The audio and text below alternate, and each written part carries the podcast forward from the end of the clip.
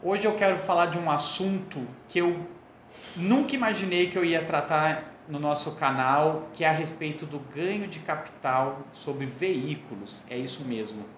Eu vou explicar nesse vídeo que você, pessoa física ou você, empresário, precisa se preocupar sim com isso.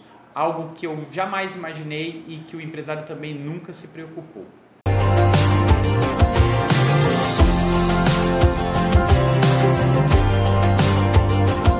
Olá, meu nome é Danilo Campos, eu sou especialista em gestão das Tec Contabilidade e eu estou aqui para trazer um assunto inusitado, um vídeo que precisa ser gravado, na verdade é um recado que eu preciso passar para você, pessoa física, e para você, empresário, e que está acontecendo muito aqui no escritório, que a gente precisa trazer à tona, trazer à luz para você entender o que, que está acontecendo. E antes de darmos sequência, se você gosta de conteúdos do mundo empresarial, se você gosta de assuntos como esse, contábeis, e que pode sim fazer diferença na sua vida, não deixe de nos seguir nas redes sociais e também inscreva-se no nosso canal do YouTube para receber mais vídeos como esse. Para quem não sabe, a gente vai falar do ganho de capital sobre veículos. O que, que é o ganho de capital? O ganho de capital é quando a pessoa física né, ou a empresa vende algum bem acima do, do valor de custo. Então, a Receita Federal exige que quando isso acontece, é, tenha que recolher impostos pelo lucro que você teve na venda daquele ativo, né? Normalmente um,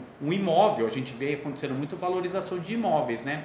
Mas está acontecendo um fenômeno muito interessante no Brasil, que é o ganho de capital sobre veículos. Algo que a gente jamais imaginou, porque a vida toda a gente é, entende que veículo é algo que se deprecia, que a gente compra por um valor e pouco tempo depois ele está valendo menos do que a gente pagou na concessionária. É, existe sempre aquele jargão né, de quanto que o carro desvaloriza quando sai da concessionária. E essa realidade mudou. O mercado brasileiro está mostrando para gente que os seminovos, os carros de 2, 3, 4 anos, estão sendo vendidos por valor acima daqueles que a gente pagou. A gente tem que se preocupar na hora de uma revenda do, em relação ao valor que a gente pagou na concessionária, o valor da nota fiscal e que está lançado na nossa pessoa física e o valor que nós estamos negociando. E hoje está dando ganho de capital. Por isso, vale o alerta: você que vai vender o seu veículo, tome cuidado que pode ter ganho de capital. A valorização está muito grande. Valorizaram veículos novos, assim como os seminovos. Então, tenha cuidado, converse com o seu contador, porque pode ter o ganho de capital sim, e está acontecendo muito. Mas o recado não é só na pessoa física, não são só os veículos da pessoa física. Temos que tomar cuidado também com os veículos das empresas, tá?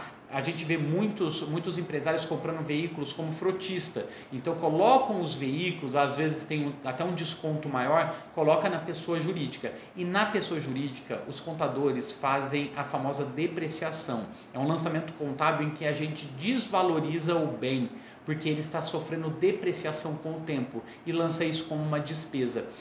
Então, o valor residual que fica na contabilidade é um valor até menor do que aquele que a gente lançaria na pessoa física. Então, a pessoa, o empresário que vai vender um imóvel da pessoa jurídica pode ter mais ganho de capital ainda do que na pessoa física.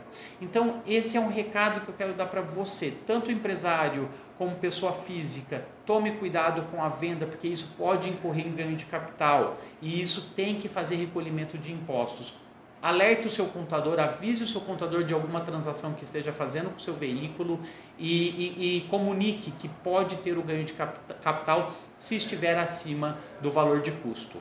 Tá certo?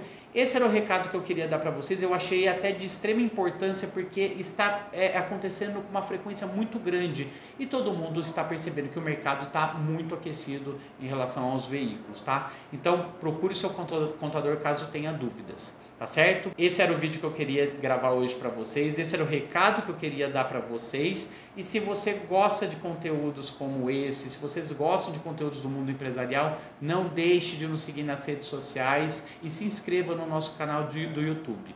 E até a próxima.